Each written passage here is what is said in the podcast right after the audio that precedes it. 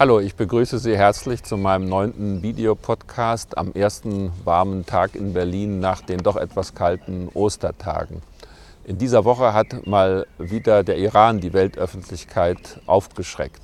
Am 9. April gab es eine Teileröffnung der Urananreicherungsanlage in Natanz und dabei hat der iranische Präsident behauptet, dass der Iran jetzt 3000 äh, Urangaszentrifugen in Betrieb genommen hat und dass der Iran jetzt praktisch industriell hier Urananreicherung machen kann und mehr oder weniger die Weltöffentlichkeit aufgefordert, jetzt den Iran als Atommacht anzuerkennen. Das ist natürlich eine, äh, eine sehr schwierige Situation für die Weltpolitik äh, gewesen. Aber dazu muss man drei Bemerkungen machen. Erstmal, es hat sich eindeutig um eine Propagandaveranstaltung gehandelt und äh, viele Fachleute haben große Zweifel daran, dass die Angaben, die über diese Fähigkeiten da gemacht worden sind, so überhaupt stimmen.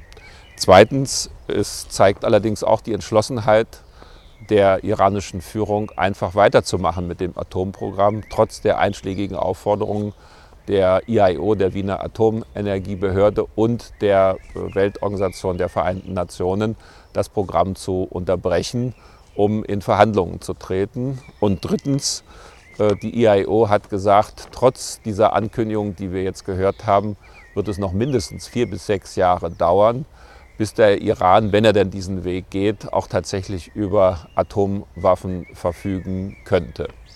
Die Reaktion weltweit war eine doppelte. Einerseits Ausdruck der Sorge, aber andererseits auch eindeutig keine Panik, sondern Besonnenheit.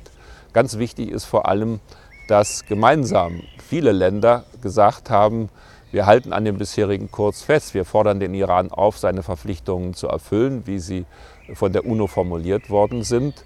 Aber wir halten auch den Weg für Verhandlungen weiter offen, sind also bereit, auch an den Verhandlungstisch wieder zurückzukehren.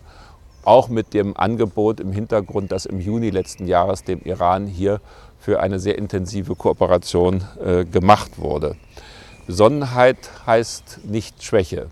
Wir haben in den letzten drei Monaten zwei UNO-Resolutionen gehabt, wo sich die Sanktionen, die hier angedroht werden, verstärkt haben. Es gibt schon ein Güterembargo für sensible Teile für das iranische Atomprogramm. Es gibt Einschränkungen beim Waffenhandel. Der sonstige Handel hat schon gelitten unter diesen internationalen Maßnahmen. Und es gibt persönliche Maßnahmen gegen jetzt inzwischen 15 Personen und 13 Organisationen mit Reisebeschränkung und der Einfrierung von Konten. Diese Politik bedeutet im Grunde genommen Schritt für Schritt Isolierung des Iran, der letzten Endes auf Kosten der Zivilbevölkerung äh, stattfinden wird. Insofern hat schon eine Diskussion im Iran begonnen über die Folgen dieser Isolierung und wir setzen darauf, dass die zu einer besseren Politik in der Zukunft kommt. Vielleicht noch eine letzte Bemerkung, die auch an mein letztes Videopodcast anknüpft. Es gab da einige Reaktionen von Kollegen von mir aus dem Bundestag und der CDU-CSU-Fraktion, Herr von Kleden und andere, die geglaubt haben, diese Propagandaveranstaltung als Beleg dafür nehmen zu müssen, dass man jetzt doch eindeutig diese Raketenabwehr vorantreiben muss. Ich glaube, das ist eine falsche Reaktion, denn es ist praktisch so eine Art Resignation, äh, wenn man jetzt sagt, also wir werden es ja doch nicht mal verhindern, dass die eines Tages über Raketen und Atomwaffen verfügen und deswegen müssen wir jetzt schon zu militärischen Mitteln greifen. Ich glaube, es ist besser, die Weltgemeinschaft setzt auf einen Erfolg.